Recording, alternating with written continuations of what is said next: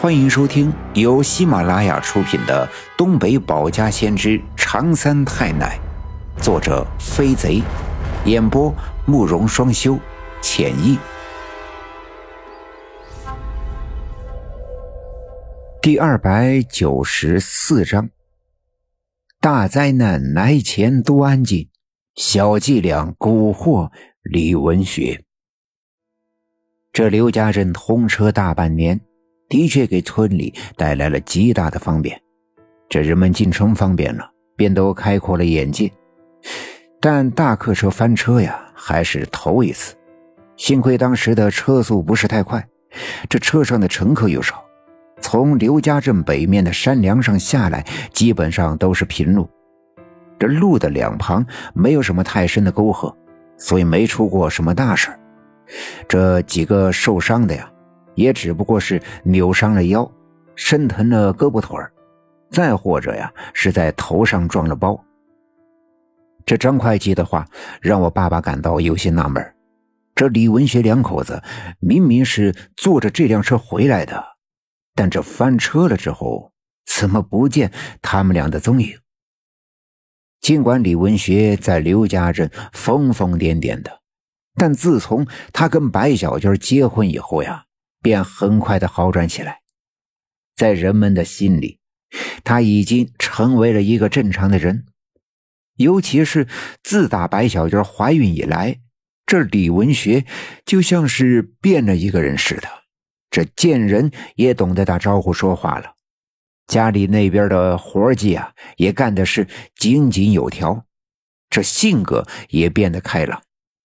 可为啥最近这两天又突然做出让人意想不到的事情呢？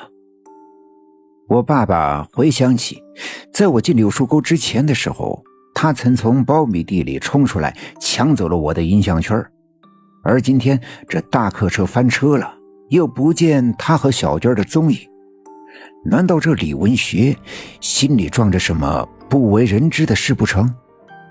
这几天发生的令人意外的事情。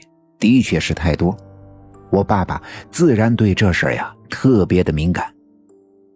翻车的时候，这李文学和白小娟的确在车上。当车子剧烈的摇晃的时候，这李文学一把把小娟搂在怀里，护住了她的头和她的肚子。车子翻倒，白小娟的头还是撞到了车窗上的玻璃，玻璃破碎，将她的头划了一个小口子。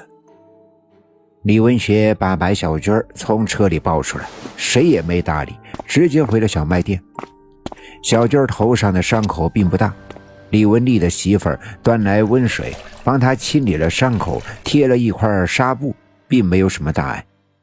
我爸爸来他们小卖店的时候，白小娟已经躺在炕上睡着，李文学坐在一旁的炕边上，抓着白小娟的手，寸步不离。这李文丽只好帮忙看着店面，见我爸爸来了，赶紧搬来凳子，递上烟卷，知道小娟在里面休息。我爸爸和李文丽说话的时候，便放低了声音。其实跟李文丽聊不出个啥东西来。我爸爸呀，主要是想来找李文学的，但看目前的情况，这李文学是不会离开小娟的身边出来跟我们说话的，便只好作罢。随便聊了一阵子，转身离开了李文丽家。我爸爸走后，李文丽叹了一口气，自言自语的说道：“哎，看来呀，咱们刘家镇的灾呀，这次是真的要到了呀。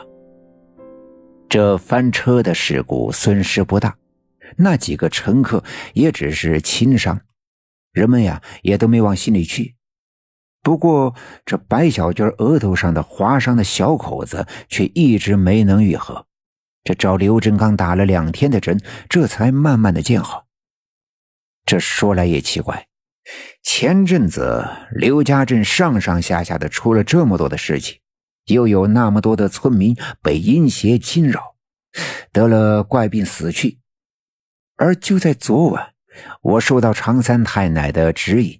我奶奶又显身相助，用饮水桶里剩下的那一半百家井水，掺杂着我的血，化成烟雾，治好了那些病倒的人们，这刘家镇又安静了很长的一段日子。人们议论纷纷，这是大难不死，必有后福。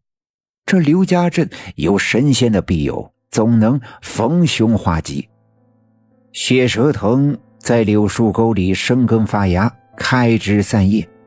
这柳树沟的怨气被化解，冤魂被超度，进入轮回。甚至有胆子大的人在柳树沟附近割草的时候，看到了阴阳柳枯死的一面，冒出了绿色的枝丫。这让刘家镇所有的人都感到十分的惊异。这多少年来，刘家镇的人们一直谈柳树沟色变，那棵阴阳柳一直是柳树沟邪门的象征。这如今阴的一面。竟然开枝散叶，人们便更加相信有神仙庇佑，于是他们纷纷的马上准备水果贡品，到柳树沟门前去烧香磕头。可我却一直忧心忡忡，尽管经历了一番磨难，终于化解了王革命所聚集起来的阴气，但我相信王革命肯定不能就此罢手。我不知道他还会想出什么样的办法来，于是眼前的日子越安静，我心里的担心便越加重。就这样，一转眼到了秋天，这好了伤疤忘了疼的人们早已经将前阵子那些伤痛抛之脑后，这家家户户纷纷的忙碌起来。到了秋收的季节，农民们是最欢乐的。